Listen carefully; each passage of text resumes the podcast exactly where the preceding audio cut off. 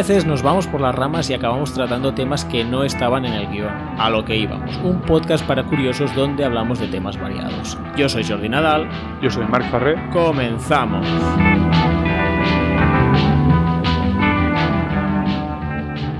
Hoy es 11 de abril de 2021 y estoy aquí con Marc, mi buen amigo. ¿Qué tal, Marc?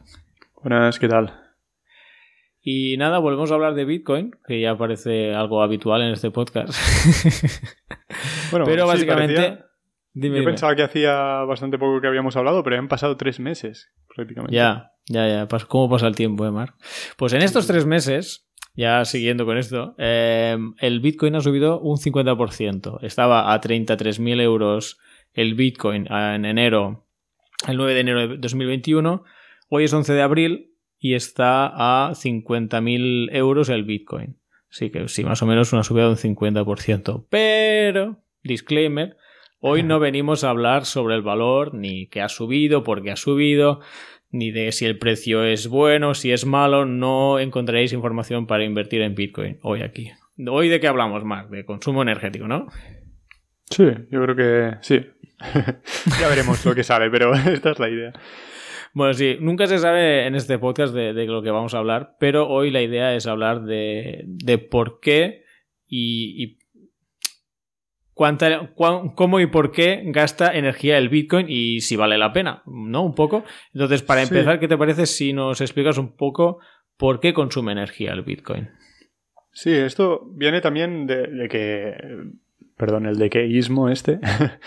Eh, hay muchos artículos, siempre salen artículos cada cierto tiempo. Cuando se habla bastante de Bitcoin empiezan a salir artículos. Pues Bitcoin gasta tanto como tal país o como cual país. Vaya malgast, malgaste, malgaste, ¿existe esto? Malgaste. Desperdicio de energía. Derroche. Derroche de energía, sí. Eh, estaba traduciendo el catalán, creo. Em, pues sí, y, y claro, la primera pregunta que creo que es muy pertinente que has hecho es ¿por qué consume energía? ¿no? Porque dices, al final, pues tenemos una base de datos y ya está, ¿no? No haría falta tanta energía. Pero si recordamos un poco de lo que hablamos en alguno de los tres podcasts que. nuestros tres primeros episodios, vamos. eh, hablamos un poco del minado, ¿no? Y al final, la forma. O sea, el minado es el proceso por el que se crean nuevos Bitcoin, pero también por el que se registran las, las transacciones. Y en realidad, eh, pues si no costase nada eh, minar, pues cualquiera podría inscribir una transacción falsa, ¿no? Em, sin embargo, como, como cuesta mucha energía, y esto está hecho ya a propósito, costa, eh, inscribir una transacción es muy difícil. Eh, tienes que gastar mucho dinero porque gastas mucha energía para hacerlo.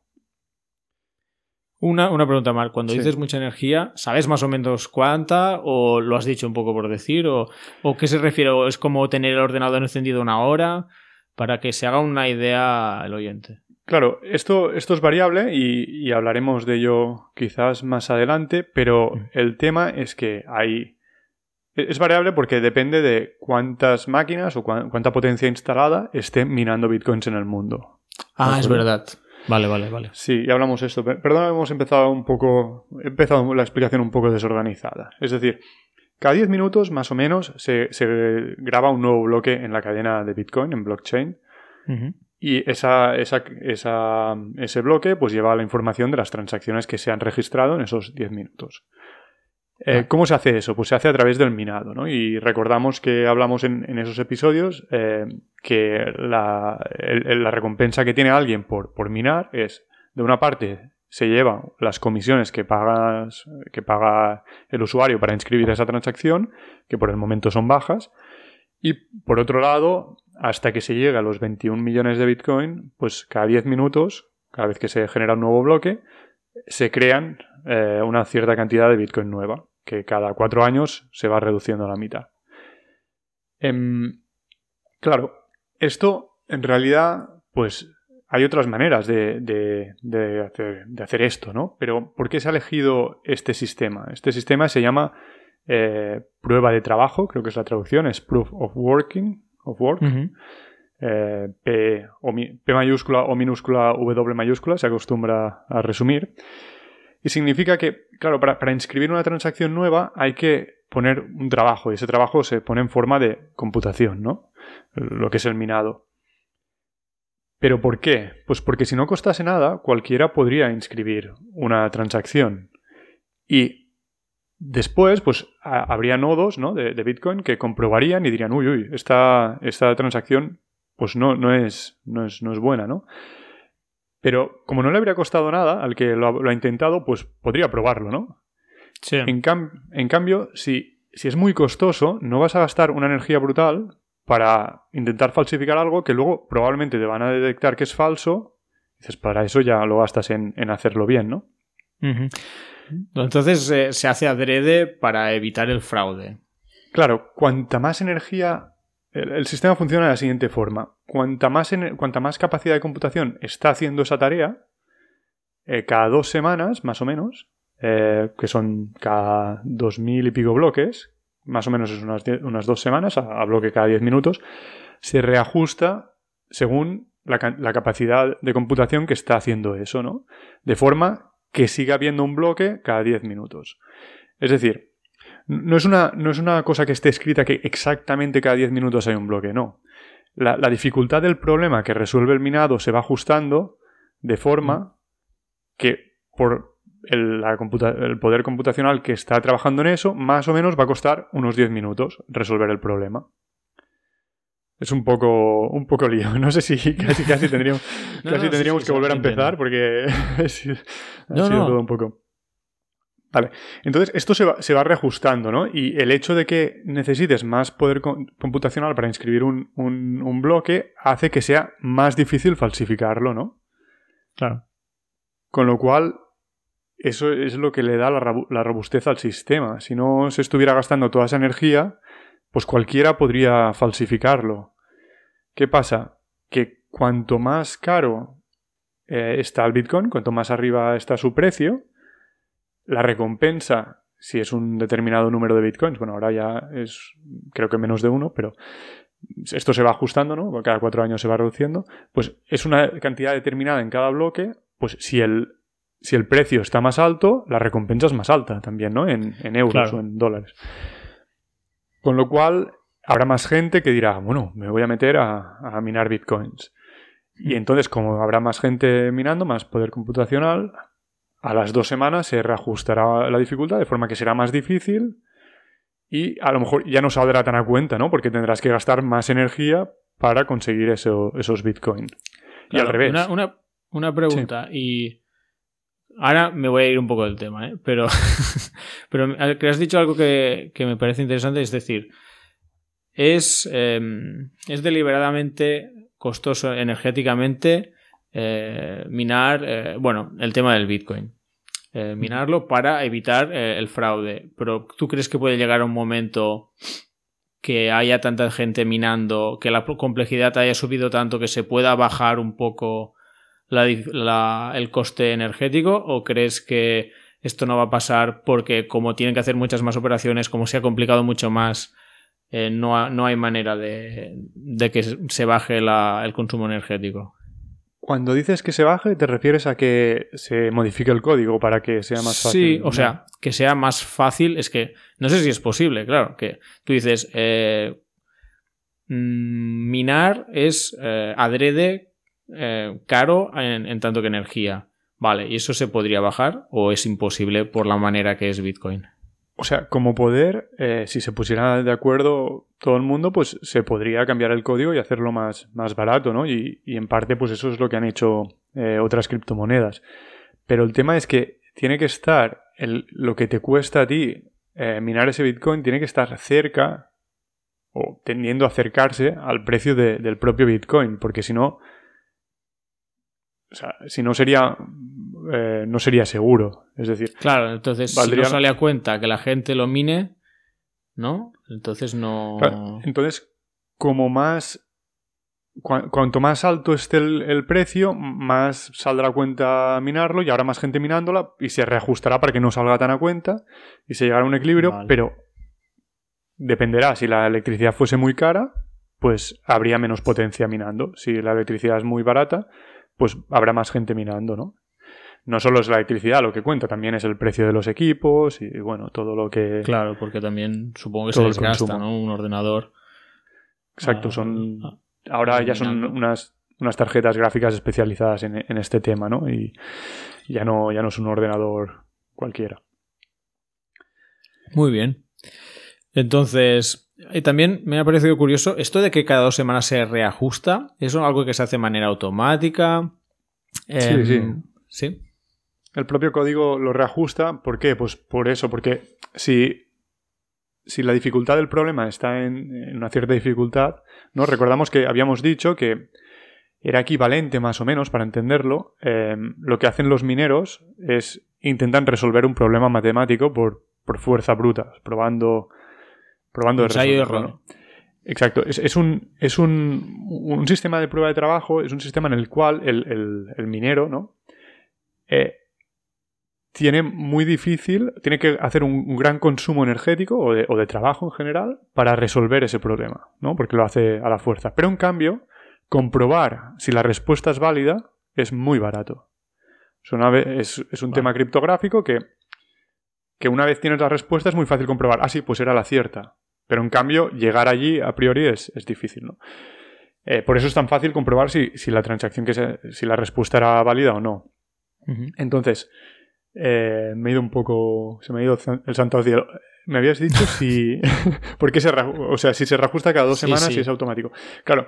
Entonces, si saliera muy a cuenta minar, mucha gente se pondría y si no se reajustase esa, esa dificultad, se resolvería más rápido. Se resolvería cada cinco minutos, cada dos minutos.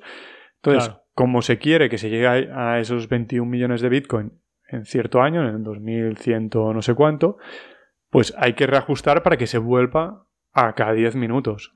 Claro, o sea, siempre tiene que ser cada 10 minutos para seguir el plan de que en el 2100 y pico tengamos los 21 millones.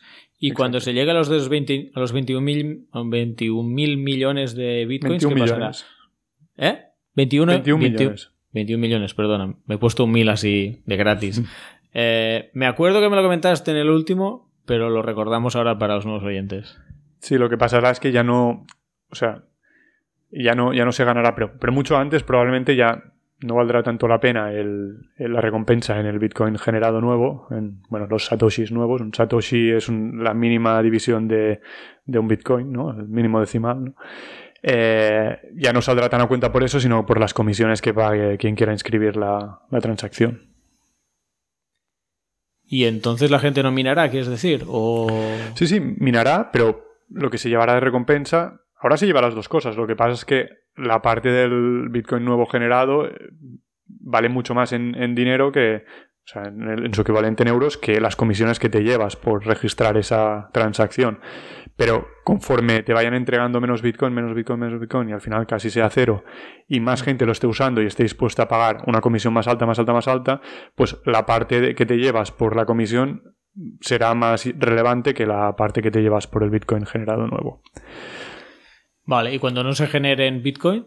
Pues la comisión será todo lo que te llevarás, pero ya será muy superior. Vale, vale, vale, Vale, ya, ahora lo he entendido.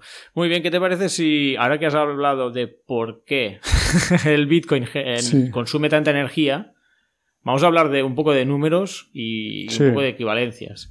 A ver, ¿cuánta electricidad consume eh, tener eh, la moneda Bitcoin? Perfecto, ahora, ahora te respondo. Eh, pero antes quería hacer solo un pequeño apunte respecto a esto de la prueba de trabajo. Es, una, es un tema muy interesante, yo creo, eh, relacionarlo con, con, algo parecido que existe en, en las sociedades, ¿no? en, la, biología, en, en, las interacciones entre personas. Eh, de lo que habla bastante Paco Capella, del que ya hemos hablado aquí varias veces, que, que, son las señales. ¿Cómo es? Señales. Honestas costosas. Señales honestas costosas. Es decir, em, Muchas veces hacemos muchas cosas en la, en la realidad, en, la, no, en nuestras interacciones sociales, que dirías, esto no es eficiente, ¿por, qué se hace? No, porque me cuesta mucho y, en realidad no, no, es eficiente para nada. Pero tiene un sentido muy claro en, en, en, en temas evolutivos. Por ejemplo, pongamos un ejemplo. Eh, ahora estoy pensando, no tenía ninguno preparado, pero me ha venido a la cabeza hablar de este tema mientras hablamos de la prueba de trabajo. Por ejemplo, eh, pues toda una religión que, que no consume, que renuncia a consumir el cerdo, ¿no? pues es, algo costoso, ¿no? Porque a lo mejor es algo fácil, de, bueno, no sé, que te puede proporcionar energía de una forma relativamente fácil y, te estás, estás sacrificando eso. Em, y es un esfuerzo para ti no, no, hacerlo, ¿no? Porque estás renunciando a una fuente de alimentación. Pero es una señal de que quieres pertenecer a ese, a ese, a ese grupo y que no lo estás haciendo mintiendo, ¿sabes? Sería muy fácil decir, pues yo soy eh, yo, soy musulmán o soy eh, judío, ¿no? Hmm. Pero, ostras, si me hacen que haga algo costoso para que... Ah, amigo. De la misma forma, pues muchas, muchas pruebas de iniciación o incluso, pues no sé, eh, cuando empiezas a entablar una, una, relación con alguien, normalmente pues pones esfuerzo, ¿no? Y, le... Hmm. No sé. Recuerdo Recuerdo, así para poner un ejemplo un poco distinto, no religioso, eh, en, un, en un gimnasio de... Oh, ¿Cómo se llama la arte marcial de tirar en arco japonés? No me acuerdo el nombre, da igual. De tirar en arco japonés, que me, me acuerdo que un amigo mío se apuntó y estuvo, no sé si uno, dos o tres meses yendo allí haciendo un ritual antes de tirar y no tiraban arco, solo miraba cómo tiraban. Y él se, vestía, se sentaba ahí al lado de uno, le ayudaba, le pasaba las flechas y solo miraba cómo, cómo tiraban y al cabo de tres meses te dejan comprarte un arco y puedes empezar a tirar. Es algo así, ¿no? Sí, sí, y has puesto muy buen ejemplo. Yo creo que la, cultura japonesa tiene muchas de estas señales. Por ejemplo, también el, sushi, no sé si vi en un reportaje que eh, para llegar a maestro de sushi poder, y poder hacer el sushi, ¿no? Que a priori dices, ostras, tampoco parece tan complicado. Te tenías que tirar como siete años o algo así solo limpiando arroz, haciendo la parte del, limpiado del arroz o del secado del arroz, este que hacen con el abanico. Es claro, si realmente no te quieres dedicar a ello, es muy costoso como para que no sea honesto, ¿sabes? ¿Y cómo, cómo, se llamaba Mark? Perdona, es que me he hecho gracia. Señales honestas costosas. Vale. Em, de esto, lo que os digo, eh, Paco Capella, Francisco Capella, seguro, si buscáis su nombre y señales honestas costosas, seguro que podréis encontrar artículos suyos y eh, habla mucho de este tema. Y hay muchísimas, ¿eh? ahora no se me ocurren muchas, pero, pero las hay. Si te pones a analizar tu día a día, hay muchas cosas que haces y dices, ¿por qué? ¿Hay alguna red social que funcionaba un poco así, como, como por invitación? Me suena más artes marciales que empiezas y eres como un Mindundi o yo qué sé, cualquier arte marcial estás como 4 o 5 años para, para, hacer un combate. Hasta que no eres cinturón negro no haces combates. Y 4 o 5 años y vas al boxeo, te dan unos guantes y el primer día te zurran. O sea, no sé, son cosas distintas. Pero sí, es verdad, ni se me había pasado por la cabeza, pero eh, hay muchos ejemplos en muchas. Y hablando de, hablando de artes marciales y japoneses y tal, eh, bueno, no, no tienen por qué ser japoneses, ¿no? Las artes marciales todas, pero algunas sí. Eh, también en la cultura japonesa, pues gente que ha hecho negocios ahí me, comenta, o incluso para invertir, que antes de que puedas hacer un negocio con, alguien, tienes que haber quedado muchas veces, enviarle muchas cartas, hablando, viendo, mostrando que, conoces su empresa, hacerle regalos, ¿no? Y después de un tiempo, meses, años, eh, entonces ya puedes hacer negocios, ¿no? Y esa... Porque si no fuera honesto, o sea, claro que puede haber alguien que no lo haga honestamente, ¿no? Pero si no fuera honesto, sería como muy caro, ¿no? Eh, falsificarlo. Y, y esto es lo mismo que pasa pues con Bitcoin, ¿no? Una prueba de trabajo es eso, es poner mucho esfuerzo porque si no lo estás haciendo, ¿para qué te vas a gastar toda esa energía para hacer algo falso que te arriesgas a, no quedarte con, el Bitcoin, ¿no? Que es generado. Hmm. Pues un buen ejemplo de para comparar con el Bitcoin, es verdad. Está, está bien pensado. Pero vayamos a, la pregunta que me habías Ah, sí, sí. Bueno, mi pregunta, lo que se estará preguntando según muchos oyentes seguramente, ¿cuánta electricidad consume Bitcoin? Pues mira, esto he leído de todo. No sé, he leído comparaciones con muchos países. En realidad no debería ser difícil calcularlo porque al final, eh, pues si sabes lo difícil que es eh, generar un Bitcoin, ¿no? Y, que se genera uno cada 10 minutos, pues habría que, no sé, pero no, no me he parado yo nunca a intentar calcularlo ni investigar mucho en ello, ¿no? Así que el número que voy a dar a lo mejor no es correcto, pero para que nos hagamos una idea, he encontrado una web que, que voy a poner en la descripción eh, que tiene un índice que llama, bueno, es en inglés, eh, eh, índice de consumo energético de Bitcoin, ¿no? Traducido así. Em, y ahora mismo, pues claro, esto se, se ve un gráfico en el que va en el que va cambiando, ¿no? Según, como hemos dicho, como más caro esté el Bitcoin, pues más energía se va a gastar probablemente, ¿no? Y, y al revés, si, si, baja, pues se destruirá capacidad. Eh, ahora la estimación es 90 y pico mil teravatios hora. No, no, perdón. Mil no, perdón, perdón, perdón. Aquí he confundido, mucho, ¿no? he confundido la, la, la coma con el punto español, ¿no? Es, pues, ca casi, casi 100 teravatios hora al año. 100 teravatios hora al año. Y eso es mucho. ¿Cuánto es? Yo ¿Cuánto no tengo es eso, ni idea man? de cuánto es un teravatio hora. Así, cuando hablamos de números así tan grandes. ¿Cuánto es? Pues vamos a comparar con consumos energéticos de, de países enteros, ¿no? Que eso es más, es más fácil de, de entender, ¿no? Bueno, un teravatio Pues el ejemplo- son como Sí. 1024 gigavatios, que es, no, no va así. Sí, un gigavatio hora, que es lo que produce una central nuclear, pero no sé cada cuánto, no sé, ahora nos vamos a... Bueno, vamos a poner ejemplos que es más fácil. Sí, un teravatio hora al año es... Hay un teravatio, no, perdón. Unos 100 teravatios hora al año, 97 y pico pone aquí, pues pone, en la página esta me pone que es el equivalente al consumo anual de Kazajstán. ¿Cómo te quedas? Es que también. Ni idea. Vaya ejemplo, ¿eh? Kazajstán. Sí, ¿Es Kazajstán o Kazajistán? pues Me has puesto aquí. Ni idea. Kazajistán. Es que tengo un amigo que fue a Kazajistán. Pero aquí Es que me, casi me siempre lo- las letras. Kazajstán. Ah, quizás. es que En inglés es Kazajstán, creo, sin, sin vocal allí. Así Ah, que. vale, vale. Pues Bueno. será Kazajistán, suena mejor, como tú dices. Bueno, en español al menos creo que sí. O, o hay dos países que se llaman No, no, no. Muy- no. muy parecido. No, Los kazajos, pues gastan lo mismo que, que Bitcoin, ¿no? Pero. Bueno, vale, pero es un Y- país. Claro. Quien nos tenga, quien nuestros oyentes kazajos, pues probablemente ya sabrán de lo que hablamos, pero vamos a intentar pues, hacer alguna comparación con algún país más conocido, ¿no? O que, o que conozcan Vale. mejor nuestros, nuestros oyentes, ¿no? Vamos a empezar por España, ¿no? Que la mayoría de nuestros oyentes son de España, aunque no todos.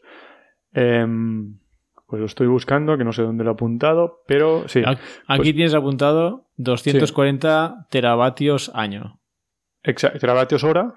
O sea, un teravatio hora es una unidad, no es dividido entre hora, es teravatio hora. Todo Teravatio hora dividido por año. Que es una, es una unidad de trabajo, teravatio hora. O sea, cada año eh, en España se consume más o menos 2,5 veces el consumo anual que hace Bitcoin. Hmm. Vale, eh, si México pues sería algo parecido por lo que tengo aquí, pero creo que me habré equivocado al, al escribirlo porque México es bastante más grande. Déjame que lo, que lo compruebe. Bueno, si quieres voy diciendo los que me habías apuntado Sí. por aquí. Sí, México Eh, sería sí, Chile. 270 200, Sí. México son 270. teravatios. Sí, pues más o menos. Pues dos, dos veces y media, tres veces lo- el consumo de Bitcoin. Eh, pues son Sí. que ciento y pico millones de habitantes, ¿no? 120, 130. Pues bastante. Em, Chile. Chile estaría un poco por debajo de lo que consume Bitcoin. De lo que consume al ritmo de hoy. Claro, esto si ahora baja el precio, pues consumirá menos, ¿no? Pero eh, son unos 75 teravatios. Argentina, 125, pues más o menos un poco más, ¿no? Estados Unidos, 4.000 teravatios, ¿vale? Pues ahí ya sí que se nos va. Pues no es nada comparado. claro. Pero bueno, Estados Unidos probablemente tenga uno de los consumos más altos y son que 300 y pico millones de personas. son, son bastante gente. China, China pues son más de 7.000 teravatios. También Y el mundo-. Unos 24.000 teravatios, 23, 24.000 teravatios. Bueno, estamos destinando 100 al Bitcoin. Sí. Pero claro, mucho. Esto dices que a medida que suba el precio del Bitcoin, subirá el consumo. Sí. Y si baja, Sí, sí. baja.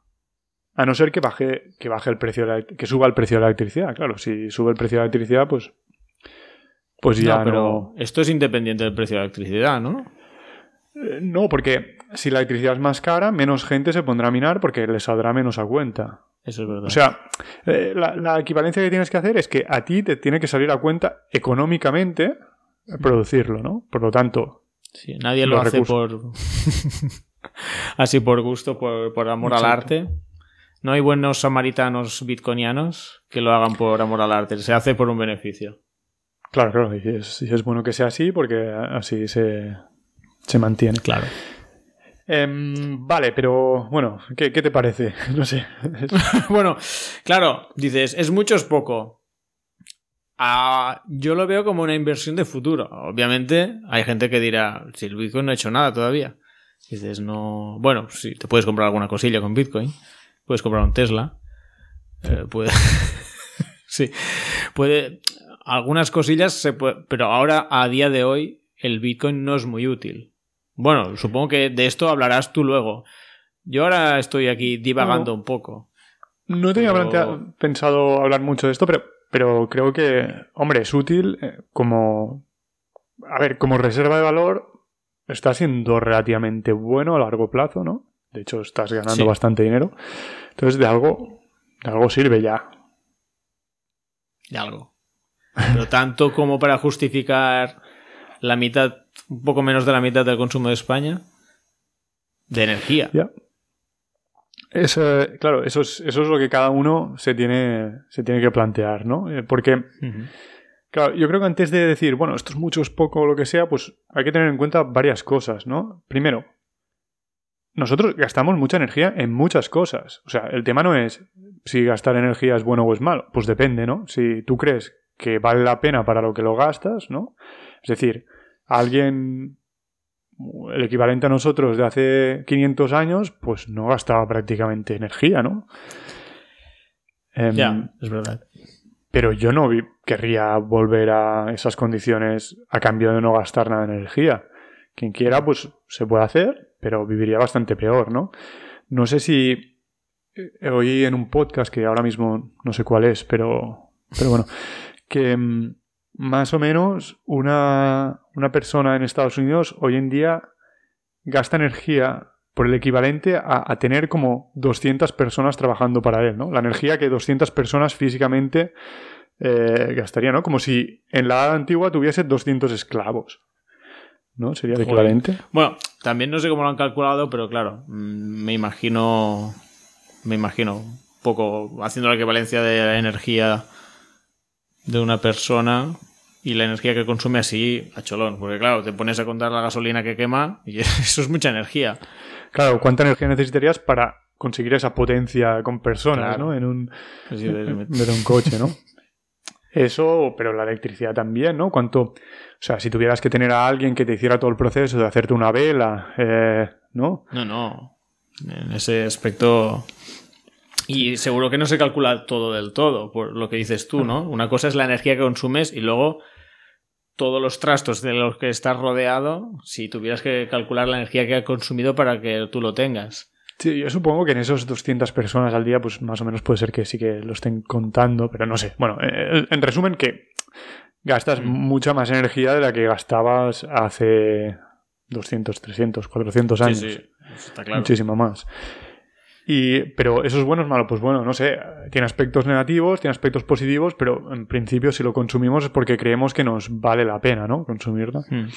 Eh, entonces, habrá que ver si lo que hace Bitcoin, lo, que, para lo que sirve Bitcoin vale la pena o no, ¿no? Y eso ya es, pues un poco cada uno que lo, que lo vea, ¿no? Pero, y a lo mejor no voy a entrar tan ahí porque, pues, no sé, ya vamos a hablar en muchos podcasts de qué cosas buenas puede tener Bitcoin y hablamos un poco del tema, pues cada uno saque su conclusión allí, ¿no? Hmm. Pero a lo mejor otra cosa sería, eh, bueno, comparado, comparado con qué, ¿no? O sea, ¿cuál es la alternativa de no tener Bitcoin? Claro. Y ahí ya es algo que vale la pena darle una vuelta, porque creo que no somos muy conscientes de cuál es la alternativa, de de a lo que podría sustituir Bitcoin si realmente se impusiese, bueno, se impusiese, se impusiese me refiero orgánicamente, ¿no? No que alguien nos lo impusiera, sino que, que acabase de manera natural. Sí, que acabase adoptándose como dinero, ¿no? Como habíamos dicho. Pues la alternativa es el, yo creo que actualmente es el, es el sistema que tenemos, ¿no? El sistema de moneda fiat, del que ya hablamos en los capítulos del 1 al 3, así que si alguien está interesado, recomendamos que, se escuchen esos primeros. A lo mejor lo podríamos haber dicho al principio del podcast. bueno, si un disclaimer, ¿no? Eh, avisamos, para escuchar este podcast mejor escucharse episodio 1, 2 y 3. Exacto, y añadimos el disclaimer de que esto no es recomendación de compra o venta de Bitcoin. Exactamente. Em, vale, pues, ¿cuál es la alternativa? Pues el sistema que tenemos actualmente. ¿Qué tenemos ahora, no? Pues, ¿de qué habíamos hablado? Primero, del dinero fiat, ¿no? De un dinero mm. que no tiene un respaldo en nada material, ¿no? Sino simplemente en los impuestos que los estados puedan recaudar en el futuro, ¿no? Que eso es algo. Em, pero que es un dinero que. un dinero, algo a lo que llamamos dinero, pero que pueden, pueden ir imprimiendo, ¿no? Ah, sin, sin límite. Que no tienen nada, entre comillas, que lo respalde que no cuesta nada generar más. Directamente a la persona que lo genera, ¿no? O sea, a la larga sí, porque si tienes una hiperinflación, pues no vas a poder seguir con ese sistema, ¿no? Pero, pero en principio, pues lo que se ha hecho en las últimas, en la última década y, sobre todo ahora en el tema desde que empezó la pandemia, se ha imprimido mucho más, ¿no? Em, pues ese dinero el primer coste que tiene es, bueno, pues todos los funcionarios y, la parte del Estado que está dedicada a eso, ¿no? Pues eso, habrá unos edificios públicos, unos bancos centrales, unos empleados que estarán gastando energía, ¿no? Que nadie, nadie la está contando, pero está allí, ¿no? Claro, estás contando a la gente que se encarga. ¿Son los que se encargan como de crear el dinero? ¿O estás pensando, no sé, yo qué sé, en empleados en general públicos o es que has dicho empleados públicos, edificios, tal. Estás pensando exclusivamente en las personas que están creando físicamente el dinero. Bueno, quería empezar por esas, pero puedes ir haciéndola. E, es muy difícil de exactamente decir qué parte del consumo es destinado a esto, ¿no? Pero una gran, una, una, pequeña parte de, de, la infraestructura del Estado está destinada a eso, ¿no? A, a, a imprimir los billetes, pero también a, a mantener, pues, la cámara de compensación, que es donde se hacen los pagos eh, entre bancos, ¿no? Por ejemplo. Em, también a eh, pues el sistema de transferencias, ¿no? Swift, poder transferir de un sitio a otro. Eh, pues tienes toda la gente tomando las decisiones de qué política monetaria se adopta, pues esa gente pues también está en edificios, también tiene consumo, también... Bueno, Eso sería también... No sé si lo habías contado, pero también las personas que se encargan de que no falsifiques el dinero. Sí, sí, claro. También entraría. Es buen apunte, es buen apunte. Sí, ese también. Pero eso sería como un primer paso, pero luego dices, vale, vale, esta gente, de acuerdo, esto está, por supuesto, ¿no? Pero supongo que esto no llegará al consumo de Bitcoin, ¿no? Pero es que más allá, eh, pues luego hay una banca comercial que se dedica pues a que tengamos el depósito, ¿no? A que podamos pagar con nuestras tarjetas. Ahí también están Visa y Mastercard. Evidentemente, Visa y Mastercard o American Express solas consumen mucho menos que Bitcoin. Pero es que Bitcoin no es solo eso, es mucho más, ¿no? Es también todo lo, demás que está detrás. Claro. Em, tienes pues, pues todas esas oficinas bancarias de que también hacen otras cosas, está claro, no solo, no solo tienen las cuentas, ¿no? Pero, pero imagínate, pues la Caixa, ¿no? En España, ¿cuántas oficinas tiene la Caixa? Pues es el ejemplo paradigmático. Claro, es un montón de oficinas que tendrán calefacción, tendrán luz, tendrán de todo, tendrán empleados que tendrán que, pues estás gastando el dinero en, que ellos puedan hacer esto, ¿no? Y, estos también tendrán sus coches, ¿no? Para ir así, allí, o irán en transporte público, lo que sea, pero que están gastando energía, toda esta gente. Bueno, hay que decir, bueno, sé, para, para llevarte un poco a la contraria, yo que sé, también hay bancos que no tienen sucursales, o sea, no es imprescindible, es una, me parece como una rémora del pasado, como que lo hacíamos así y cuesta mucho hacer cambiar a la gente, pero ya me dirás para qué necesitas una oficina hoy en día. Totalmente cierto, totalmente cierto. Y, seguramente serán más eficientes, pero algunos empleados tendrán, edificios tendrán y algo tendrán, ¿no? Y, es cierto, pero estamos comparando Bitcoin con, con lo que tenemos ahora. Evidentemente se puede hacer más eficiente y Bitcoin también, ya hablaremos de esto más adelante, pero comparemos la situación actual, el consumo actual de Bitcoin con el consumo actual de la banca o evidentemente, pues Bitcoin gastará más, ¿no? Cuando vaya más adelante, tampoco es justa esta comparación, ¿no? Pero estoy intentando como hablar de un montón de temas que a lo mejor no has pensado que eso es la alternativa a, Bitcoin, ¿no? Y que habría que considerar. Y, y, también, por otro lado, para darte la razón también, es no solo que la banca tradicional comercial se puede hacer más eficiente, sino que también, si Bitcoin se generaliza, pues también habrá supongo, entidades financieras que, trabajarán sobre Bitcoin, ¿no? Y claro. algo de consumo habrá. Algo de consumo habrá. No, no, estoy diciendo que todo este gasto se vaya a eliminar de, hoy para mañana si, si hay Bitcoin, ¿no? Pero simplemente estoy diciendo que son partes de, la economía o de la, de la, infraestructura. De... Sí, bueno, me imagino de la estructura de tener una moneda fiat. Es que tienes razón que yo no, no me lo había planteado. Sí, yo había, bueno, cuando en, eh, los episodios 1, 2 y 3 de este podcast ah, comentaste que Bitcoin, la pega que tenía, una de las pegas que se le achacaba era que consumía mucha energía, claro, lo primero que te viene a la mente, dices, los billetes no consumen energía, Bitcoin consume energía. Esto es lo primero que te viene a la mente. Y de repente me empiezas, oye, todos los empleados públicos, los edificios que necesitas, las personas que se encargan de evitar que los falsifiquen, los bancos también son necesarios, transportar el dinero físico, también hay que llevarlo en camiones. Sí, Prosegur tenemos aquí, ¿no? Lo que pasa es que también Prosegur pues, se dedica también a custodiar Bitcoin ahora, así que también... bueno, también tendrá un gasto, ¿no? Bueno, los, los cold wallets... Eh, a, almacenarlo de forma segura.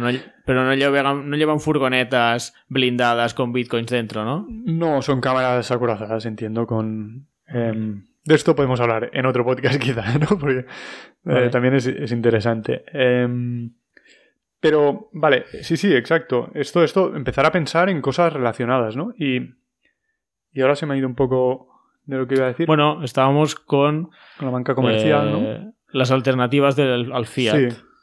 Vale, pues esta, esta parte de banca comercial, pero luego es que esto es solo la primera derivada. Que, como he dicho, ¿eh? no estoy diciendo que todo este consumo se fuera a, fuera a desaparecer del todo, porque algo de infraestructura se creará alrededor de Bitcoin. Pero luego, no solo está este tema. Luego hay otro tema del que habíamos hablado en, en esos primeros episodios, que decíamos, ¿cuál era el principal problema de la, de la moneda fiat? Pues la posible inflación, ¿no? Que haya que no conserva bien el valor a largo plazo. ¿Y cuál es la consecuencia de que no esté guardando bien el valor a, largo plazo? Pues que anteriormente alguien podía ahorrar, yo qué sé, hace 500 años, o 300 o 200 o 100 incluso, alguien podía ahorrar, eh, iba ahorrando parte de su salario y lo podía tener en oro, y ese oro, o incluso en moneda que estaba respaldada por oro, y esa moneda guardaba el valor, con lo cual sabía que de aquí 20, 30 años podía gastar ese dinero y comprar lo mismo que estaba comprando en ese momento, más o menos. Claro, bueno, otro gasto del que no hemos hablado es custodiar el oro, ¿no? En ese caso, eh, custodiar el oro, cuando tienes que entregar oro físico de un sitio a otro, pues ostras, la seguridad que eso necesita, toda la energía que se gasta para mover el oro, ¿no? Y, el tiempo solo que se mover el oro, ya, ya que hablamos del peso del oro. claro, solo el peso ya, pero además es que hay que custodiarlo, no puedes enviar un camión con oro, ¿no? Tal cual. Em, que no se hace mucho, pero cuando se hace, pues, pues cuesta. Y luego, a lo que íbamos, ¿no? El, el la, la persona esta que hace 100 años, pues podía conservar su dinero en, la moneda que tuviera, en la libra, lo que fuera, pero sabía que estaba respaldada por oro, en dólar, y que, y que, iba, y que iba a perdurar, y que lo podía ir ahorrando durante toda su vida, cuando iba trabajando, y cuando se jubilase o ya no tuviese capacidad de trabajar tanto, podía gastar ese dinero porque seguía teniendo ese valor, ¿no? Claro. Pero la consecuencia del dinero que tenemos hoy en día, que no está fijado al oro, es que eso ya no se puede hacer. Ya no se puede hacer. no está fijado al oro, no está fijado a nada. No está fijado a nada, exacto. Pero en concreto al oro, pero sí, sí, a nada. Eh, entonces, ¿cuál es la consecuencia de que no se puede hacer? Pues que la gente, sus ahorros, tienen que buscar alternativas para, para cumplir esa función. Esa función que en teoría, si Bitcoin se llega a estabilizar, ¿no? Porque todo el mundo lo use, pues la cumpliría sin necesidad de buscar instrumentos financieros raros. ¿Y cuál es la alternativa que ha buscado la gente? Pues en parte depósitos, ¿no? Que volvemos a esa banca comercial que necesita oficinas, que necesita personas, que en parte ha sido deuda pública de los estados, ¿no? Eh, pues si lees libros de inversión de hace 20, 30 años, la gente, pues una parte de su inversión, una gran parte, pues la tenía en deuda pública y sabías que eso más o menos te, te iba dando un, un cupón, un, interés que, que, compensaba la inflación, ¿no? Pues e, esa deuda pública es también generarla, em, no sé, todo, todo lo que está alrededor de esa deuda pública también es un gasto energético. No, no te he entendido. Pues, Esto de eh, la deuda pública no lo entiendo. Mira, eh, un Estado emite deuda pública y la gente se la compraba, se la compra, ¿no? Porque quiere mantener su poder adquisitivo, ¿no? En parte, tampoco, cuando compras deuda pública no lo acostumbras a hacer. Hay gente que hoy en día sí, ¿no? Porque como van bajando los tipos de interés tanto, pues va cambiando el precio bastante. Pero en general siempre se había visto la, la renta fija, eh, la deuda pública en concreto, como una reserva de valor. Comprabas deuda pública alemana o deuda pública americana y sabías que, bueno, eso te iba a dar un interés y más o menos, pues cubría la inflación, un poco más. Era como para no perder dinero, algo como muy seguro, pero que te daba muy poco. Te da muy poco, pero por lo menos te daba lo que era la inflación, con lo cual conservabas el... Te quedabas con lo mismo, vale. Con lo mismo un poquito más, ¿no? Porque también pues tenía un cierto riesgo, pero no mucho más, no era una inversión, era más bien una forma de preservar el capital, ¿no? De preservar tus ahorros. Em, claro, el Estado también gasta energía y recursos en emitir esa deuda. Em, que, o sea, hay, que hacer todo el proceso de, emitirla, que sea una deuda pues segura, ¿no? Que, no te estén falsificando eso tampoco. Y más allá, o sea, tienes que gastar, o sea, tienes que demostrar que, que vas a poder pagar esa deuda. Y, ¿Y cómo se demuestra que vas a poder pagar esa deuda? Pues construyendo todo un ah, sistema tributario que, que te, que, dé la seguridad de que vas a poder cobrar impuestos para pagar eso, ¿no? Y, y también, yendo más allá, o sea, al final la mayoría de bancos centrales del mundo han tenido deuda pública americana, de Estados Unidos, perdón, eh, como, como el antiguo oro, ¿no? O sea, han tenido oro, han tenido deuda pública americana y, y, como respaldo, ¿no? Para su moneda. Y, y gran parte, hay quien dice que, claro, en parte el ejército americano, el ejército de Estados Unidos, es un gasto que no totalmente, pero una parte de ese gasto es para decir, hostia, yo voy a pagar, soy un país potente, eh, aceptadme mi deuda porque la puedo defender, os puedo además obligar incluso a, que la aceptéis, ¿no? Porque tengo un ejército... hostia, esto ya son palabras mayores, ¿eh, Mark? bueno, al final, eh, Estados Unidos actualmente es el imperio que existe y, y va a ser y, ya no soy especialista en esto, a lo mejor estaría bien invitar a un politólogo, pero gran parte de, ese imperialismo americano ha sido fundamentado en, que tiene el mayor ejército del mundo, ¿no? Y... Sí, no... Esto estuvo como de moda, no sé te acuerdas, cuando la guerra de Afganistán empezaron a salir artículos de cómo era de grande el ejército americano comparado con el del resto del mundo. Y creo que era, el ejército americano era más grande que todo el resto del mundo sumado. Era, era una barbaridad. Bueno, era y es, me imagino. Supongo que si no sabemos mucho del tema, pero no huelga decir que, sí, que es mucho más grande que el resto del mundo. Sí, sí, solo que mires porcentajes del PIB que, que se gastan allí comparado con, que se gasta en países europeos, pues es muy superior, ¿no? Eh, y no estoy diciendo que todo el ejército sirva solo para esto, pero en parte, pues sirve para esto, ¿no? Y, gran parte, bueno, no sé, no sé, no sé, pero que hay mucho gasto que no consideraríamos que está directamente ligado a esto, pero que en parte lo está. Y no solo esto, es que cuando la deuda pública ha ido bajando el interés que paga, bueno, ya habrás visto que mucha gente que históricamente había tenido el dinero en depósitos o, en deuda pública o lo que sea, pues se ha puesto a invertir en bolsa. Porque, porque no le está dando nada, ¿no? Eso. Y entonces, una, una parte, no toda, pero una parte de la inversión en bolsa no es gente que está invirtiendo porque quiere comprar eh, empresas. En gran parte, grande, gran parte del auge de los, de los índices tipo pues de poder comprar índices pasivos, el, S&P 500, ¿no? Para comprar toda bolsa americana, bueno, las 500 mayores empresas, o em, eh, los índices que replican el mundo, todo esto, es un poco gente que tampoco se está arriesgando a elegir esta o esa empresa porque dice, mira, aquí estoy haciendo una apuesta, sino que está buscando más rentabilidad de la que le daba la deuda pública y, la busca pues en algo que más o menos es seguro porque, bueno, ya sería malo que a largo plazo pues toda la economía mundial vaya cayendo, ¿no? Vaya cayendo, claro. A, largo plazo, evidentemente, pues a corto puede pasar cualquier cosa. Em, sí, sí. entonces, en parte, pues toda esta este dinero de la industria financiera que está generando estos tipos de productos, o, también, mira, si vamos a, justo antes de 2007, ¿no? En las, todo el tema de, de las, los paquetes estos de hipotecas, ¿no? Que se vendían en Estados Unidos. Em, al final, ¿quién invertía ahí? Pues gente que no quería riesgo y, quería un, una cierta revalorización que no le daba ya la deuda pública o... Entonces, ¿Y esto cómo, ha ido, Mark? Entonces, ¿quieres decir que en los últimos años eh, poner el dinero en deuda pública ya no, ya no te sale a cuenta, te, te da muy poco beneficio? A ver, si tú hoy compras un bono a 30 años de, yo qué sé, alemán o, americano, y lo mantienes tú a vencimiento, vas a perder dinero, porque tiene tipos de interés casi cero. Incluso, incluso algunos países tenían tipos de interés incluso negativos a 30 años.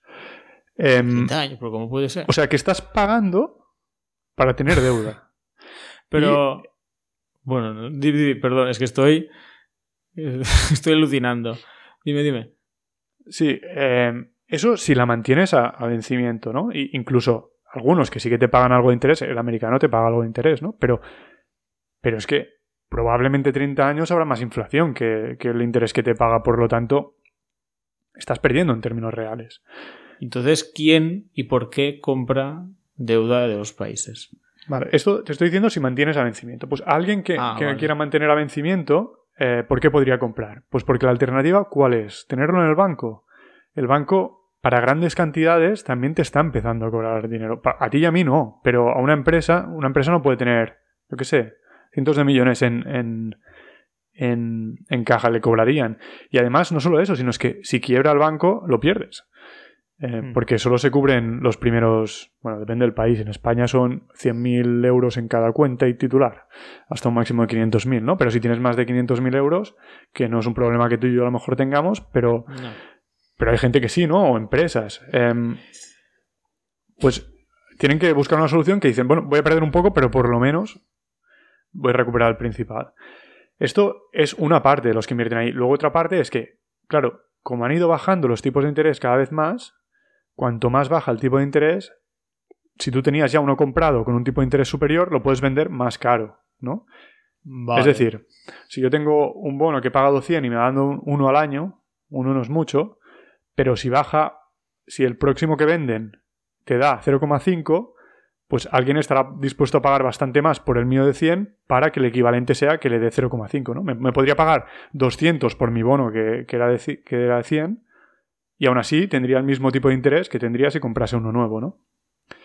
Vale, sí, sí, sí, sí es verdad. Em, y pues también, claro, si has comprado y luego has vendido, pues sí que has podido ganar mucho dinero, porque mm. lo has podido comprar barato y, o sea, barato. A un tipo de interés, el tipo de interés ha seguido bajando, pues lo has vendido mucho más caro. Ahí sí que has ganado mucho dinero, pero eso ya no es comprarlo y, mantenerlo, ¿no? Vale, vale, vale. Entonces, lo que ha hecho mucha gente que a lo mejor ya no podía invertir así, ¿no? Es eh, bien pasarse a comprar deuda de empresas con un poco más riesgo, ¿no? Pero eso tampoco lo puede hacer cualquiera porque las emisiones de deuda de empresas suelen tener unos, unos tickets mínimos. O sea, tienes que comprar como mínimo 50.000 dólares o euros. O... Y claro, si quieres estar un poco diversificado, pues no, no puedes comprar. Mala idea. para comprar de 10 empresas necesitas eh, medio millón, ¿no?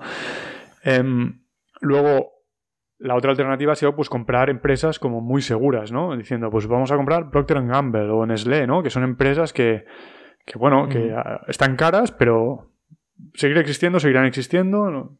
Ahora, pueden bajar de precio, eso sí que puede pasar. Pero, bueno, ha sido este proceso. Entonces, ¿qué deberíamos considerar que resuelve Bitcoin? Es que, claro, si Bitcoin pasa a ser un buen dinero, ¿no? Que ya esté más o menos estabilizado y tal, es que como reserva de valor, pues te ahorra, o sea, quien solo quiera preservar el valor podría comprar Bitcoin.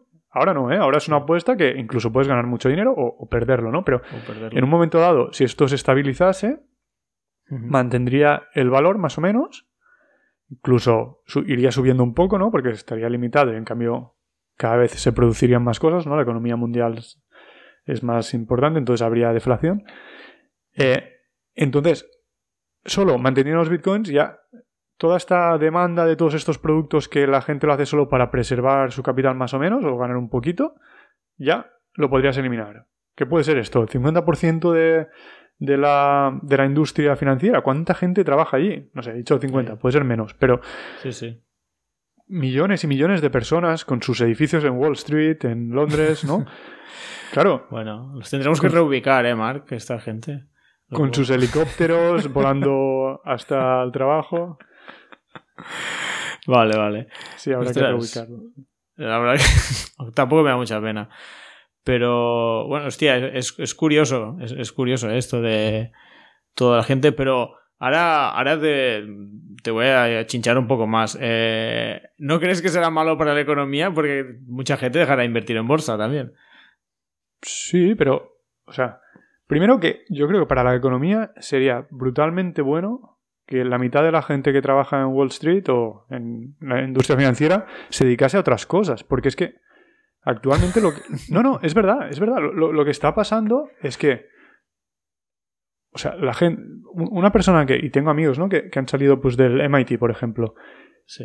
Y son profesionales, pero algunos pues a lo mejor eran están dedicados a ciencias de materiales o a, eh, o, aeronáutica, ¿no? Que, ostras, son genios, ¿no? Como, se ve. No sé si habréis visto, ¿cómo se llama esta película de Wall Street? Em, ah, no. ¿Cuál? La de actores, venga. Mira, eh, uno de los protagonistas es eh, Kevin Spacey, eh, sale Jeremy Irons por ahí. Em, ah, la vi hace poco y es muy buena. Mm. a ver. Que habla, habla de la caída de Lehman Brothers. Margin Call, sí. Margin Call. Margin Call. Súper recomendable porque eh, ahí se ve. Esa película habla de, del día, o sea, de la noche en que cayó Lehman Brothers. Em, ah. si no lo has visto, te la recomiendo porque es brutal bueno, cómo se va viendo el follón, ¿no? Y, y cómo... Y lo que pasa en pues esa noche, ¿no? Ya me la apunto, ¿eh? No, no la he visto. ¿Hay alguna plataforma que esté, Mark? O así ya, sí. No sé cuál, pero está, porque la vi. no sé si era en, Prime, en Amazon Prime, en Disney Plus. Puede ser, o Amazon Prime o Disney Plus o Netflix, porque son las que tengo.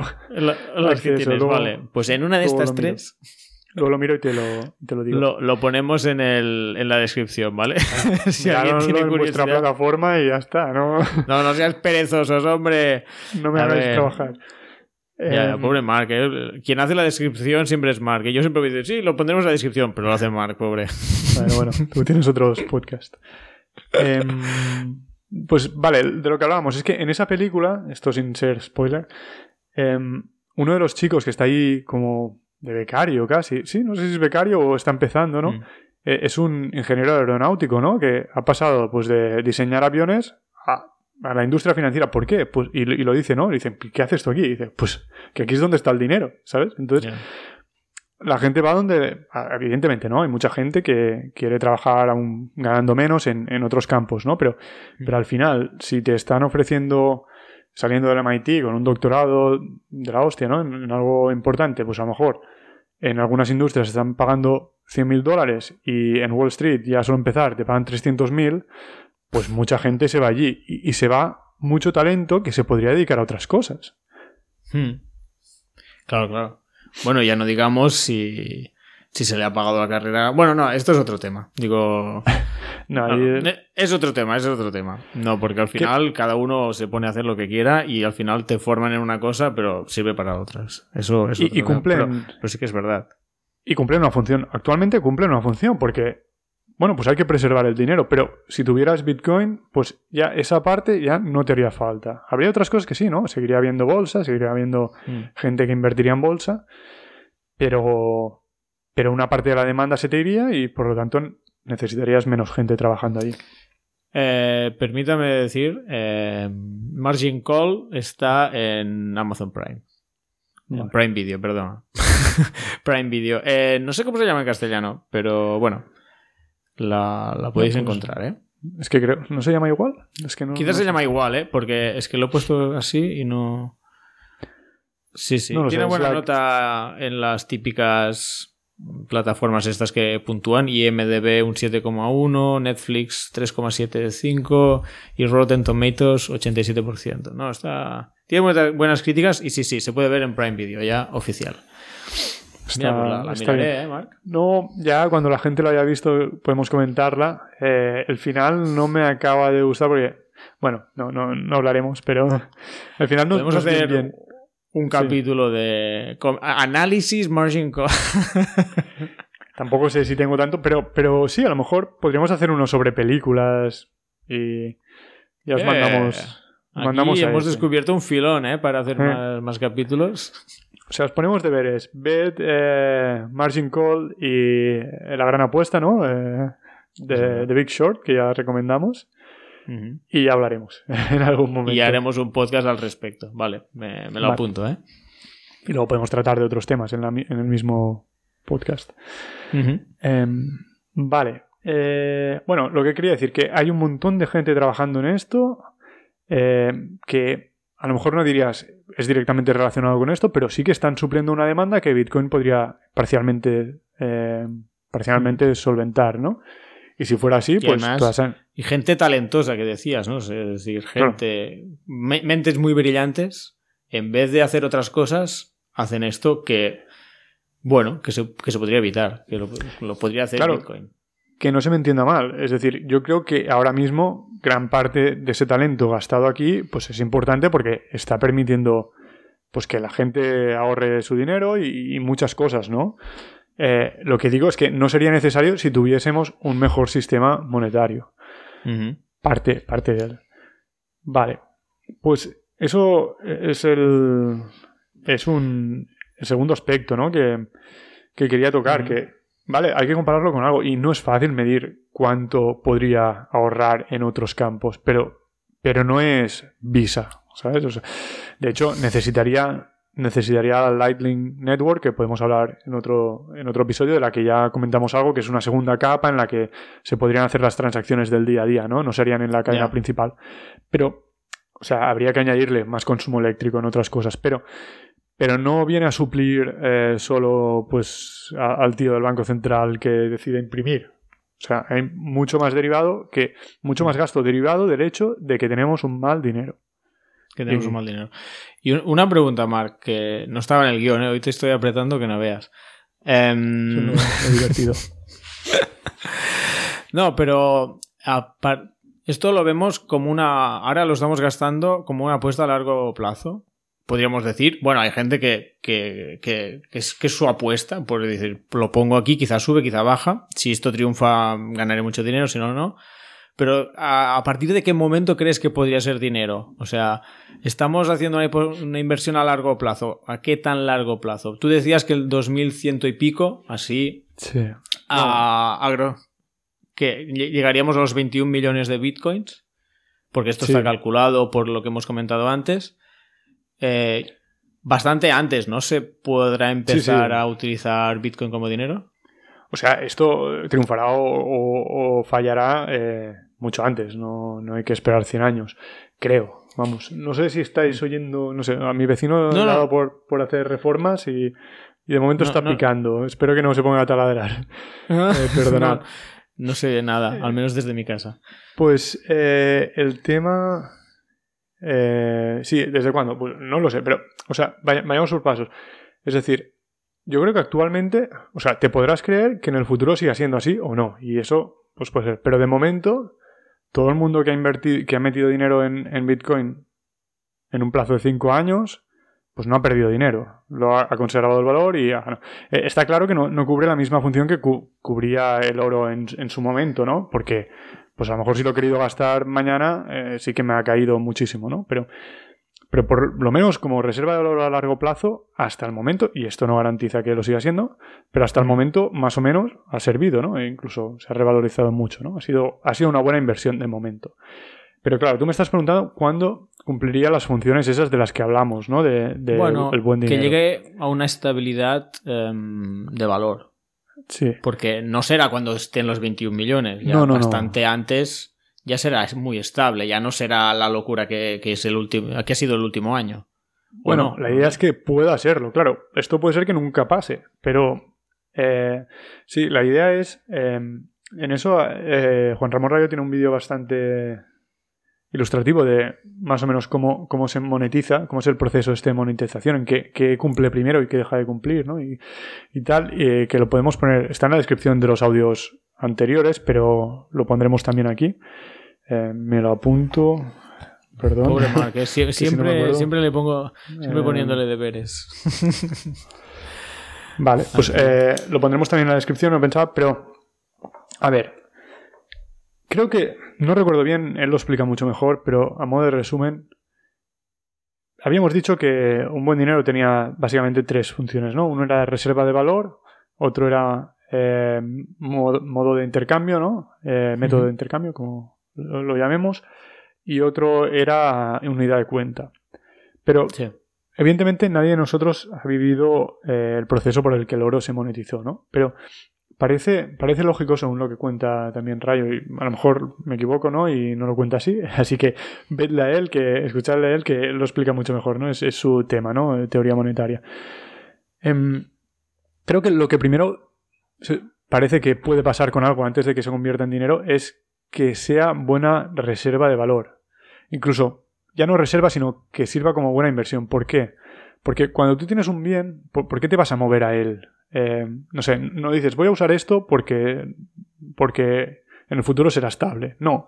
Eh, te, sueles mover a un bien cuando alguien está usando otra cosa eh, como dinero y de golpe vio el oro, ¿Por qué se metió a, almacenar oro? Pues probablemente sea porque vea que el oro va subiendo de precio. No es que, no es que mantenga el valor, es que en ese momento está subiendo de precio. Cada vez compra más. Por, por, qué? Porque se está monetizando, ¿no? Cada vez más gente ve que cada vez vale más y, lo, va, y lo va adquiriendo, ¿no? Entonces, es necesaria una primera fase en la que esté subiendo de precio y por el hecho de que está subiendo de precio, más gente lo compre especulando a que va a valer más, ¿no? Pero esta gente, algunos luego lo venderán, pero otros se lo quedarán, ¿no? Y cuando y haya mucha gente que lo tenga, lo que habíamos comentado en el anterior podcast, pues ya no hará falta que esté subiendo tanto como para que alguien lo quiera, porque si ya ves que todo el mundo lo está usando como reserva de valor, pues dirás, bueno, pues yo también, ¿no? Porque a ellos les está sirviendo, ya no me hace falta que esté haciendo una apuesta de algo que la mayoría de gente no usa y, que necesite como recompensa que suba muchísimo. No, ya si sé que todo el mundo lo está usando y más o menos ya no sube tanto, pues lo mantendré, ¿no? Entonces ya habrá sido una buena reserva de valor. Cuando eso pase, si es que eso pasa en algún momento, pero cuando eso pasa con algún bien, no digo que tenga que ser eh, Bitcoin, em, ya si todo el mundo lo tiene en su balance, todo el mundo lo tiene guardado una parte, ya es más fácil que se empiece a usar como unidad de cuenta, porque ya todo el mundo lo tiene, pues ya puedo contar en satoshis o en bitcoins, ¿no? Y y como medio de cambio es que no es ni tan siquiera necesario que se utilice. Porque nadie, nadie en, la, cuando se usaba el patrón oro, ¿no? cuando ya había billetes emitidos con reserva en oro, no. La gente no iba cargando oro y, trasladándolo de un sitio al otro, no. Utilizas otros métodos de pago que están referenciados a eso y, no te hace falta mover el Bitcoin. Bueno, como dinero respaldado en oro. ¿no? Al final, como si hubiera dinero respaldado en Bitcoin. No pues hace falta pasear Bitcoins. Exacto. Y, eso también, pues con la. Claro, si eso pasa, las comisiones ya serán muy altas para mover Bitcoin en la, en la cadena principal, con lo cual, para cantidades pequeñas no, lo, no te va a salir a cuenta para nada. Entonces, por eso se están desarrollando segundas capas que más o menos bloquean esos Bitcoin, para entenderlo, y te permiten hacer pagos y en una segunda capa que no es tan segura, pero es suficientemente segura y mucho más barata, ¿no? Entonces, la capa de Bitcoin serviría para reserva de valor y unidad de cuenta. El método de intercambio, bueno, sí, teóricamente lo es, pero en la práctica nadie lo usaría. Entonces, ¿cuándo va a pasar esto? Pues no sé, pues cuando mucha gente, si es que pasa, pues cuando mucha gente lo tenga ya en su, en su balance, ¿no? Y en ese sentido se están dando pasos importantes cuando a finales del año pasado, pues ya empezó Michael Saylor, eh, el CEO, el director ejecutivo de, MicroStrategy, una, empresa americana, a comprar Bitcoin con su empresa y, mantenerlos en balance. Y luego, pues también lo ha hecho Elon Musk, ¿no? Y, más gente. Sí, y más gente. Sí, sí, sí, sí. Vale, que al final pasará como pasa. de manera más natural. Sí pasa. Hostia, Mark es muy cauto, ¿eh? ¿No? Cada vez que dice algo de futuro, sí pasa, sí no sé qué. Considerando lo que podía pasar. Vale, vale, vale. Bueno, ¿qué te parece si... Si, si hablamos, pasamos al siguiente tema del, del tema de la energía, volvemos con la energía, que nos Sí. habíamos ido bastante del tema. que Antes, era- ya Sí, que ha salido dime, el dime. nombre de Michael Saylor, eh, recomiendo que se le escuche donde sea porque es un tipo que hace dos años no había leído nada de Bitcoin y que se ha puesto eh, a tope con eso y la verdad yo tenía, era bastante escéptico, pensaba, bueno, será típico CEO que dice, bueno, voy a comprar esto y, ¿no? y hago la apuesta, pero no, no, es una persona que toca mucho del tema y, y tiene, participa en muchos podcasts, creo que tiene incluso un canal de YouTube en el que habla de este tema y, y está ayudando a otras empresas a, a comprar Bitcoin, ¿no? Y a, y a entenderlo, vamos. Eh, pondré un, un enlace porque algunas de las ideas estas de las que estoy hablando, eh, so- sobre todo este segundo aspecto del que he hablado de compararlo con la moneda fiat, eh, lo habla en una conversación, en un podcast con con, eh, con Saifedean Amos, eh, ese que el patrón Bitcoin, ¿no? el, el autor del el libro ese que recomendamos, que también pondremos. Sí, sí, sí. Así que, vale. Pues dicho esto, lo que decías, ¿no? Volvamos a, a la energía. Em, que nos habíamos Sí. ido un poco. Había dicho que, que había que tener en cuenta tres aspectos y he hablado de dos, ¿no? Hasta ahora. Te falta uno, queda por ahí. Sí. Que es, eh, pues, vale.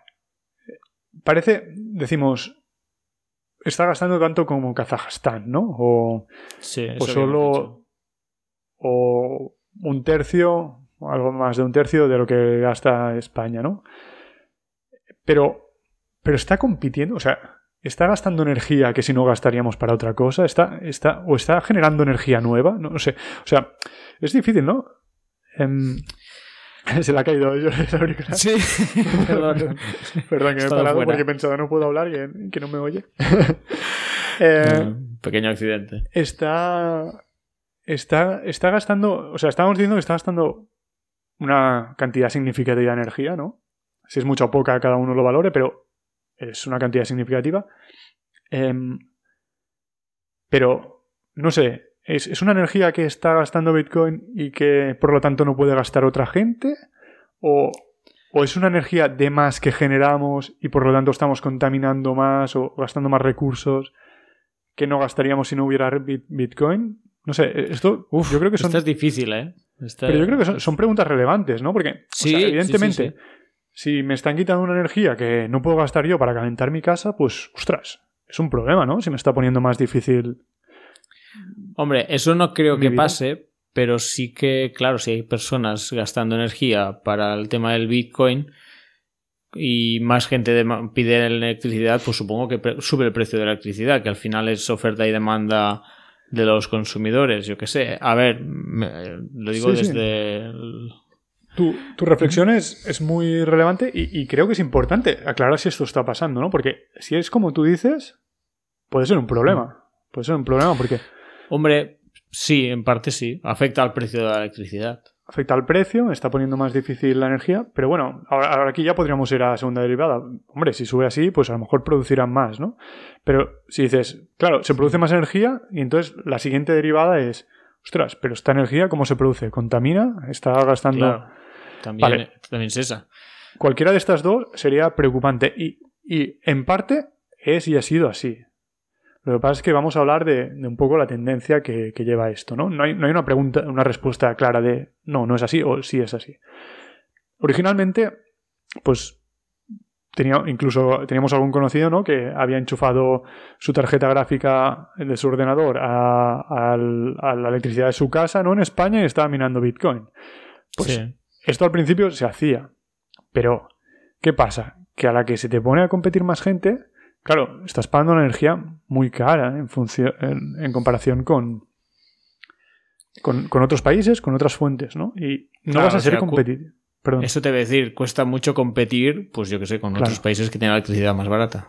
Claro, esto, esto es lo primero que pasó, ¿no? De- bueno, se fue todo el mundo a China, ¿no? Porque en China era más barata la energía, estaban quemando carbón, ¿no? Y el carbón era más barato. Pues vale, ya has quitado.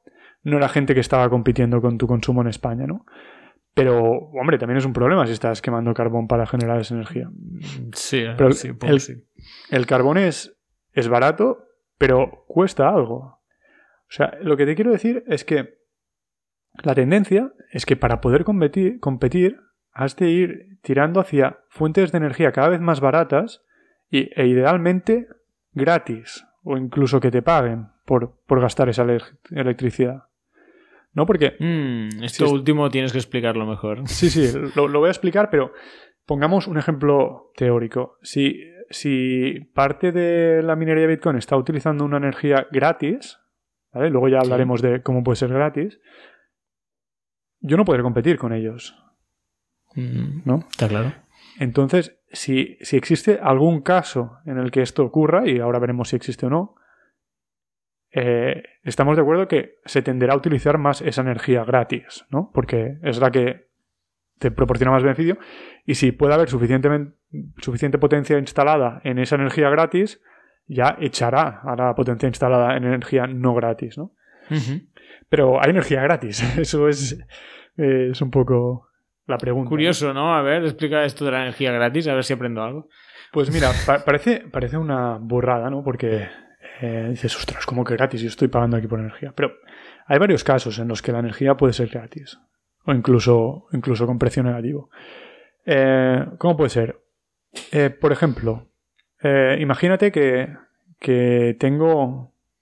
Bueno, vayamos primero al caso que, que ahora se está dando bastante más común. Escuché en un podcast que también voy a poner en el, el enlace. Es, es un podcast que también recomiendo en general, que es... eh, de to- todos estos podcasts, lo siento, pero esta vez son en, en inglés. Eh, es de Investors Podcast Network y ahí tienen varios podcasts, uno de ellos especializado en Bitcoin y en el episodio 14 pues hablan de minería de Bitcoin y energía, ¿no? Y lo que lo pondremos en, en el enlace, eh, en la descripción. Y lo que, lo que hablaban ahí es, había un, un chico que se estaba dedicando a hacer acuerdos, es- esto estaba empezando, no es algo que esté súper extendido. Em, cuando se extrae petróleo, todos a- a- debéis tener en la cabeza, no sé si tú Jordi lo has visto, supongo que sí, en alguna película o lo que sea, típica torre de petróleo extrayendo petróleo Sí. y una llamita arriba, ¿no? Eso... Sí. ¿Y Sí, qué sí. es esa llama? Bueno, te, te iba a decir, no tengo que mirar muy lejos para ver una llama como esta. Yo vivo en Tarragona. Tenemos la claro. petroquímica y tenemos la, la llama del cánico aquí al lado. O sea. Ostras, ¿y cómo, cómo es eso? Pero aquí no se extrae petróleo, ¿cómo es esa llama? Ah, pues no, no será de extracción, pero bueno. Mm, sé que. No sé por qué, a la hora de. No sé por qué tienen una llamita. Y depende del día, a la hora del día, e ilumina más o menos. Sí. Más o menos. Mm, No, mm, creo que no extraen, pero a la hora de hacer ciertos materiales tienen que ir soltando petróleo. No es un poco. Quizá no es petróleo, ¿eh? Quizá no es petróleo. No, no, no es petróleo, no, seguro que no es petróleo lo que queman, pero eh, cuando se extrae petróleo, y, y creo que también puede ser algo parecido lo que pasa allí, ¿no? Cuando lo tratan, eh, en los yacimientos de petróleo también hay gas natural, hay gas natural muchísimo, Sí. ¿no? Lo que pasa es que a veces, la mayoría de las veces, no sale... a cu- a- Gas natural sobra en el mundo, hay muchísimo. eh, cada vez es más barato. Bueno, lo, lo- lo- lo difícil del gas natural es transportarlo, ¿no? Transportarlo al lugar en el que se necesita. Y la mayoría de veces, cuando estás extrayendo petróleo, es que no te sale a cuenta coger ese, eh, almacenar ese gas, transportarlo, licuarlo, lo que sea, o meterlo en un oleoducto, en un gasoducto. No, no hay capacidad. Entonces, ¿qué se hace? Pues originalmente. O, o se. No, ¿Cómo has dicho? Perdona. que se quema, supongo, ¿no? Se quema que- en el mejor de los casos. En el peor de los casos, se suelta directamente a la atmósfera, que Mm. sería. Es un proceso que se llama eh, venting, ga- gas venting en, en inglés. No sé, no sé si tiene traducción en, en, en español, pero es soltarlo, tal cual. Que es mucho peor que quemarlo, porque el gas natural es básicamente metano y el metano tiene un, un- un efecto, o sea, provoca un efecto invernadero muy superior al, al CO2, ¿no? Claro. O sea, en el peor de los casos se, se suelta, tal cual. Em, ¿Qué pasa? Que hay restricciones en la mayoría de países, ¿no? Sobre todo, pues estos chicos hablan de, de, de- de Estados Unidos, ¿no? Con el tema del fracking, que ponen unos límites a la cantidad que se puede soltar al mes, ¿no? Y cuando, y cuando ya han soltado suficiente, pues tienen que parar de extraer. Ya está, no pueden extraer más. En el mejor de los casos, se quema. Digo el mejor porque pues, produce CO2 que no es metano, por lo menos es algo mejor.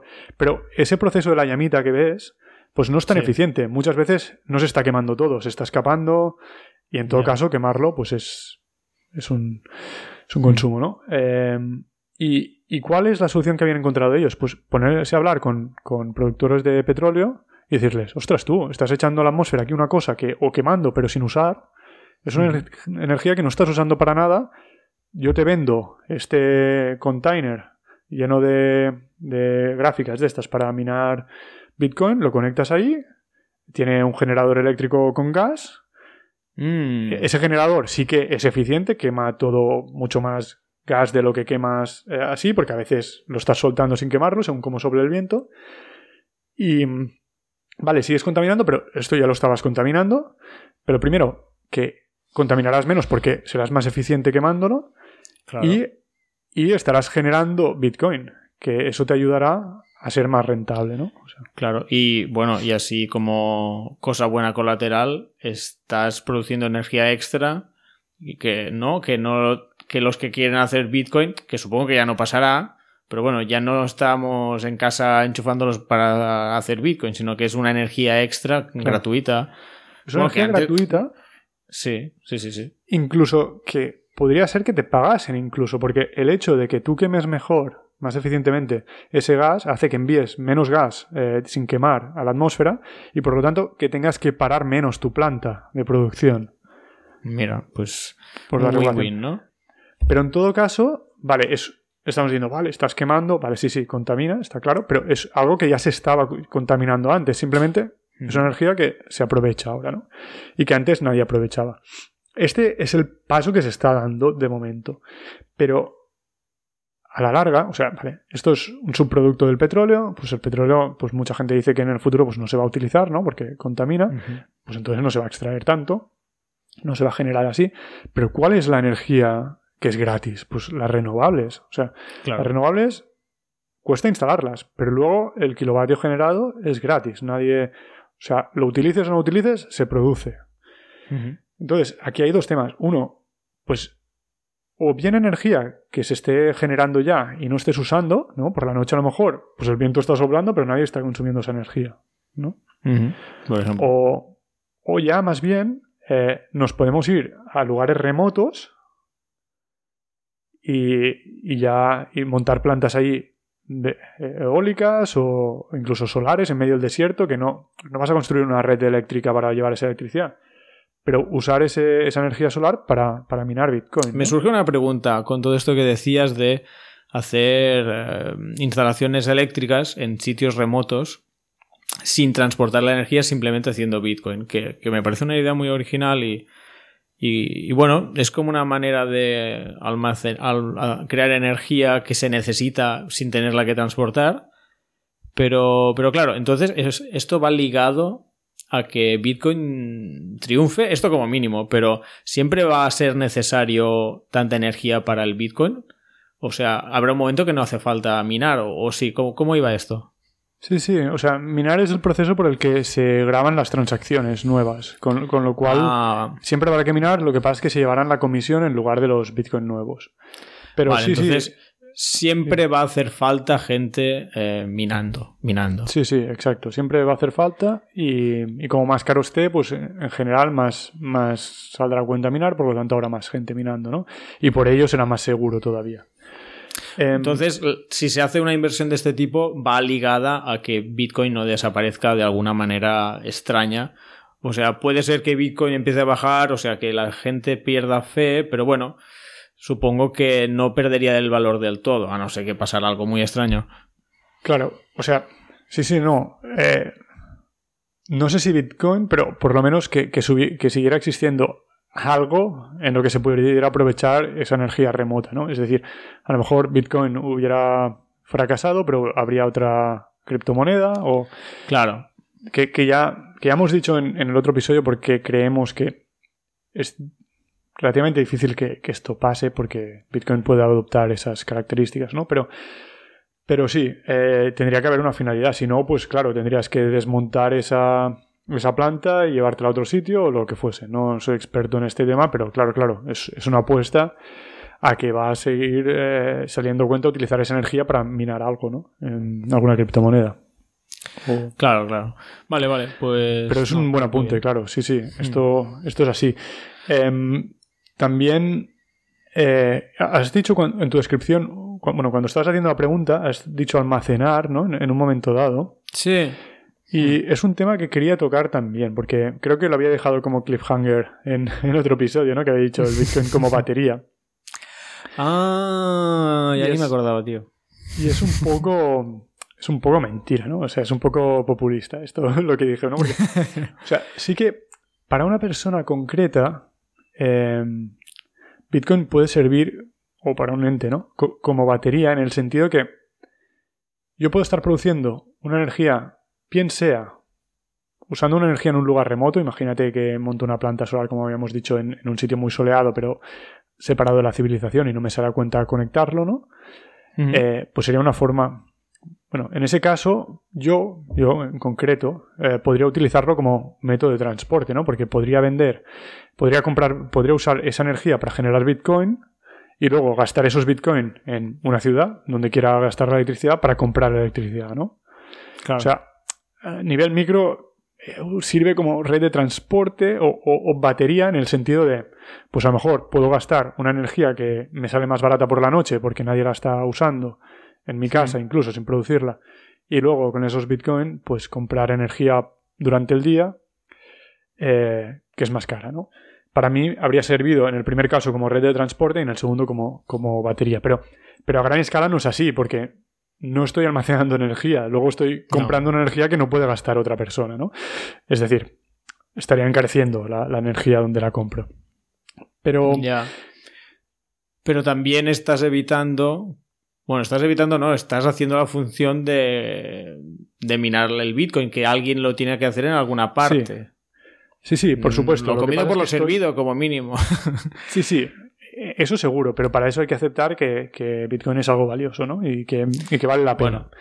Pero yo estaba intentando, como incluso la gente que crea, vale, gastar tanta energía no vale la pena para lo que es Bitcoin, eh, vamos a ver si realmente está gastando una energía o va a gastar en el futuro una energía que, que realmente tenga consecuencias negativas, ¿no? Esto, esto que decías de ¿Esto es una idea del futuro? ¿Hacer mm, plantas que no estén conectadas a nada que minen o ya existe hoy en día? Es que, si te digo la verdad, ¿cómo lo puedes saber?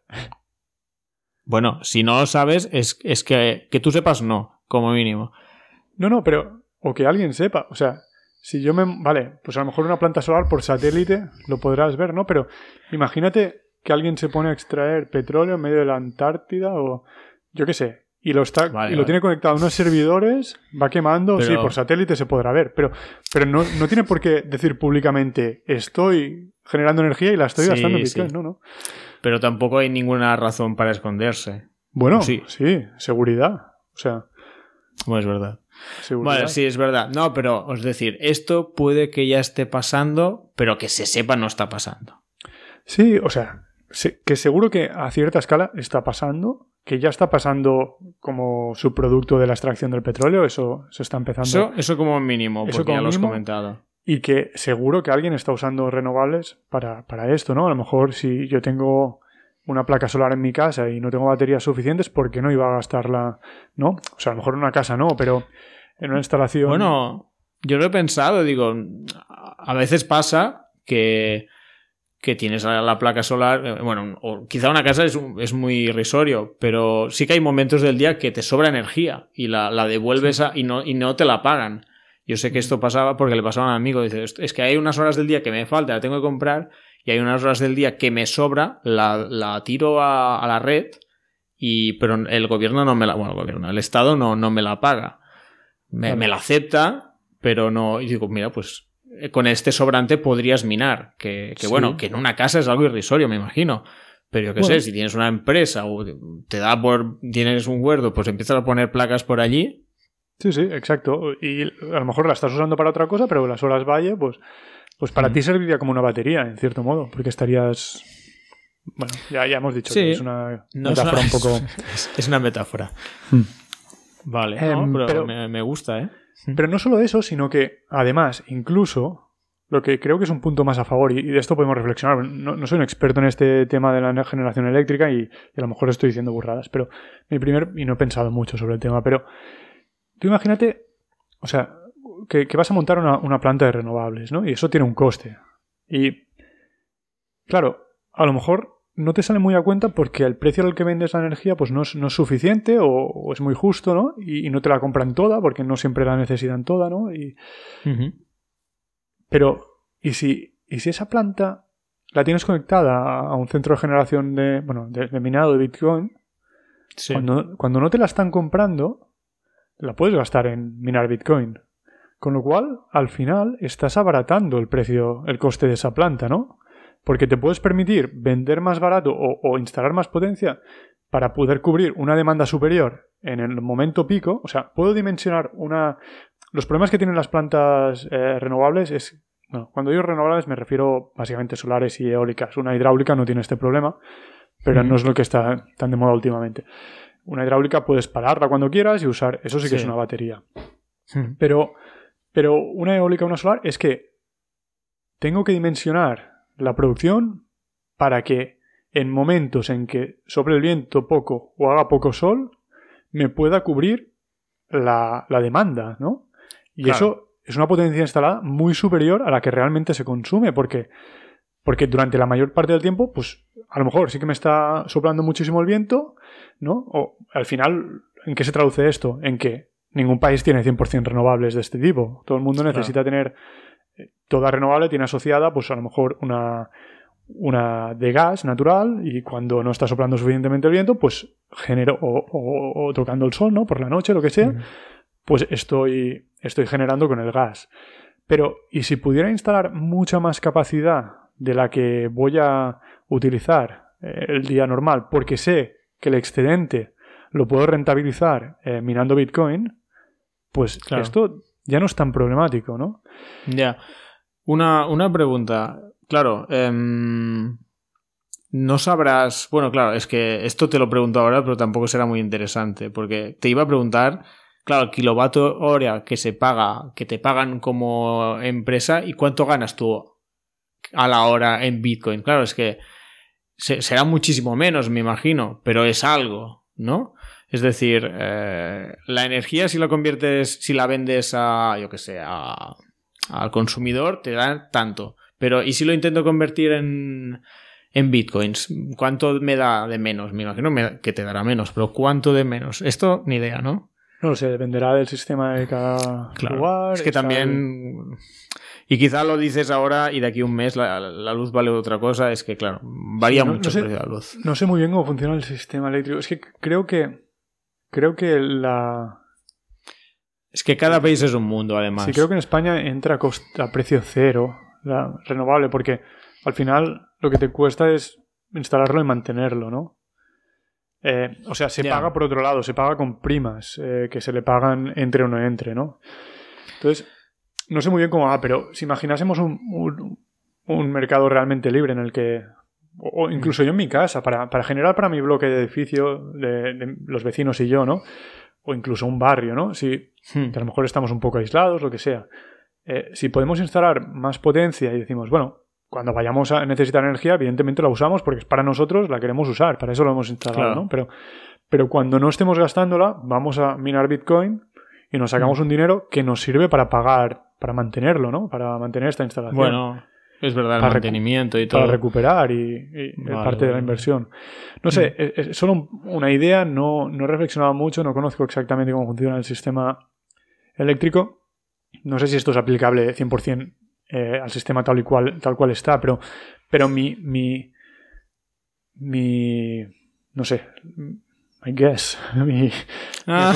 mi asunción, no, mi, Sí, sí. Em, bueno, lo que creo que. Tampoco. yo supongo, no sé, supongo que de una forma u otra puede ayudar a, a, costear parte de la instalación eléctrica en renovables. Porque pues puedo aprovechar la electricidad que, no, que no gasta. Luego ya estará. ¿Me sale más a cuenta seguir gastando para minar o, o verterla cuando la requieran? No lo sé, pero supongo que eso se puede hacer ciertos acuerdos, ¿no? Y... No, no. Si te sobra y, la tiras. Bueno, claro, como usuario, claro, como usuario no, te se da cuenta porque no te pagan nada. Eh, no creo que en ningún momento sea mejor minar que venderla al Estado. no lo, sé. No lo sé, pero si lo fuera, pues también cuando firmemos acuerdo con la red eléctrica me podrían o sea, podría llegar ya al acuerdo firmado que, aunque me salga más a cuenta minar, yo esa cuando la necesiten la voy a verter en la red. O sea, eso al final es un acuerdo entre quien está generando y la red eléctrica. Em, pero por lo menos sé que el tiempo que no, pues podría usarla para. Mm. Bueno, hace más eficientes las renovables que por ahora no son muy eficientes. Yo creo que sí, o sea, sí, más eficientes en el sentido de que podré utilizarla para algo, esa electricidad, ¿no? Claro. Claro, claro, claro. Y los picos, que a veces hay como picos, pero no hay tanta demanda, pues venga, a hacer, bitcoins, a minar. Claro, claro, claro. Bueno, sí, eso es algo que, me parece lógico. No sé si se hace, no. Pero entiendo que. Bueno, igual que esto se me ha ocurrido a mí, pues habrá otras que cosas. No que no se, sepa, ¿no? Que es curioso que no. Que no haya. Bueno, es que. No, también es lógico. Eh, me parece como muy buena idea y que, no haya alguien que ya lo haya hecho o que no se sepa. Pero claro, es lo que tú dices. ¿Quién lo va a decir? No, venga, va, que estoy aquí. A ver, o sea, hay varios, hay varios temas. También escuché otro podcast que hablaba alguien que, ostras, me sabe mal no recordar qué podcast era, pero era alguien que, que se dedicaba a asesorar empresas con ciertas cosas, ¿no? Y, una de las cosas es que estaba intentando hablar con eléctricas españolas para, para eso, ¿no? Y claro, es que no es solo que no lo quieras decir, que entiendo que si estás perdido en, medio de, la nada, pues no lo quieras decir por el tema de que no es seguro, ¿sabes? A lo mejor vienen y te roban las claves, lo, que sea, ¿no? Pero también tú ponte en el papel de, una eléctrica española, ¿no? o española o de algún país pues, equivalente, ¿no? Que estás generando electricidad y vendiéndola. Y de golpe te llega alguien y te dice, mira, puedes minar Bitcoin. Y dices, pero ¿de, qué me estás hablando ahora? O sea, Bitcoin, Bitcoin, esto... Eh, Claro, ahora tengo que instalar esto. ¿Cómo, meto en el balance los bitcoins? ¿Sabes? Esto como, como, contablemente tiene muchos problemas eh, como, como, empresa tener bitcoin, ¿no? Y por eso, pues hasta ahora no había muchas empresas que tuvieran bitcoin. Y, por eso Michael Saylor pues ha empezado a hacer esta pedagogía, ¿no? Y, y a mm. mostrar cómo, cómo, sí que se puede tener el balance y tal, ¿no? Pero primero, o sea, a, a la persona que trabaja ahí en la eléctrica, la eléctrica no es suya, es simplemente no, es, el director de inversiones o lo, que sea, que además está acostumbrado a invertir en cosas que él conoce, ¿no? Que son las eléctricas, y ahora te le pones a hablar de, de, Bitcoin, tal. Pues se ha abierto esta, esta, ventana de oportunidad en el fracking en Estados Unidos porque de golpe han empezado a perder dinero y han dicho, necesitamos dinero, ¿cómo, cómo podemos... ¿Para qué podemos usar esto? ¿no? Y, y, por eso ha habido esta ventana de oportunidad. Y como más conocido se vaya haciendo el tema, pues a lo mejor más eléctricas se van a poder plantear.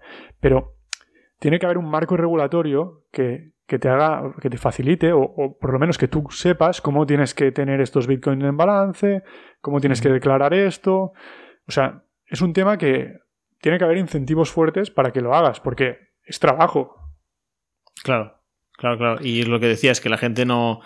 Es algo muy desconocido para ellos. Están acostumbrados a tratar con las cosas y de repente le vienes con otra totalmente distinta y dices, oye, que esto aún lo voy a hacer mal, ¿sabes? La voy a liar aquí. Es desconocido y la mayoría de empresas eléctricas tienen muchísimos accionistas y ninguno es de control. Quiero decir que al final los directivos de ahí, las personas que tienen que tomar las decisiones, pues si lo hacen y triunfan, pues bueno, tampoco es para lo que le pagaban, le pagaban para generar electricidad. Y si, y si lo hacen y hacen alguna cagada que les lleve a consecuencias negativas, pues probablemente perderán el empleo. Entonces, no, son los accionistas, no es lo mismo que tú como pequeña empresa, pues a lo mejor te sale cuenta hacerlo, o, si me monto ya una placa solar y digo, pues mira, me saldría cuenta.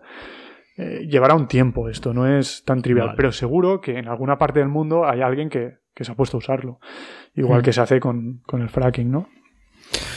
Muy bien, Mark, no sé si querías añadir alguna cosita más, creo que hemos tocado todo lo que queríamos tocar por qué se consume energía con el Bitcoin, cuánta.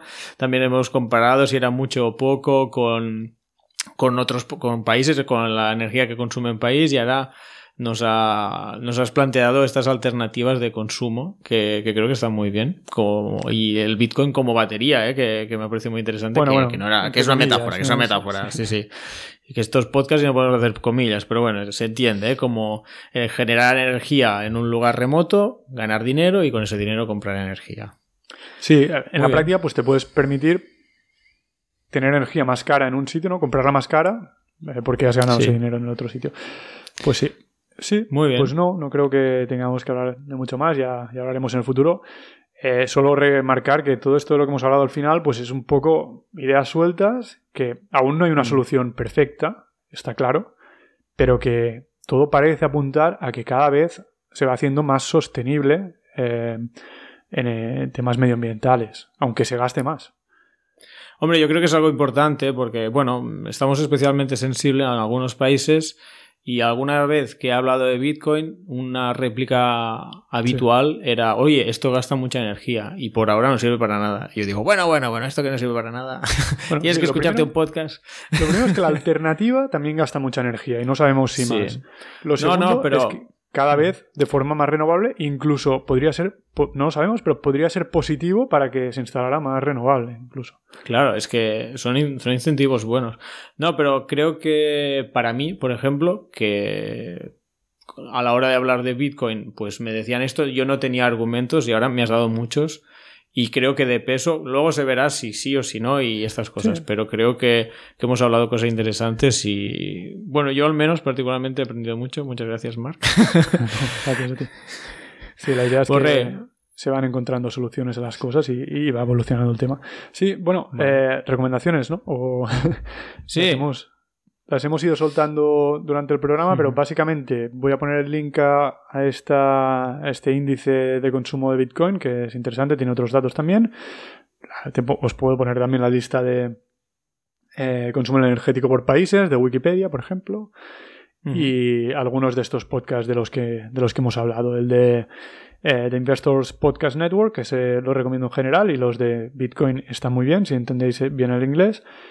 Y, y el de Saifedean Amos, el, el, del libro este que ya recomendamos, de Bitcoin Standard, el patrón Bitcoin, que tiene un podcast también, que es de Bitcoin Standard Podcast, también en inglés. Y en el capítulo 34 eh, entrevista a Michael Saylor y es muy interesante.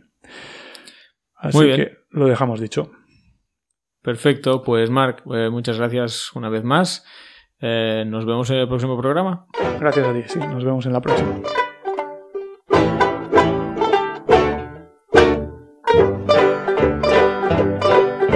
Gracias por escucharnos. Si te ha gustado el podcast, te agradeceríamos que le dieses al corazoncito en iBox, like en YouTube o 5 estrellas en Apple Podcast. Así nos ayudarás a tener más visibilidad y seguir con este proyecto. Recuerda que puedes dejarnos comentarios en la plataforma por la que nos escuches o contactarnos por correo electrónico en aloqueíbamos.gmail.com, por Twitter arroba o por Instagram alqíbamos, todo junto. Puedes verlo en la descripción del audio. En capítulos posteriores intentaremos dar respuesta a vuestros comentarios o preguntas.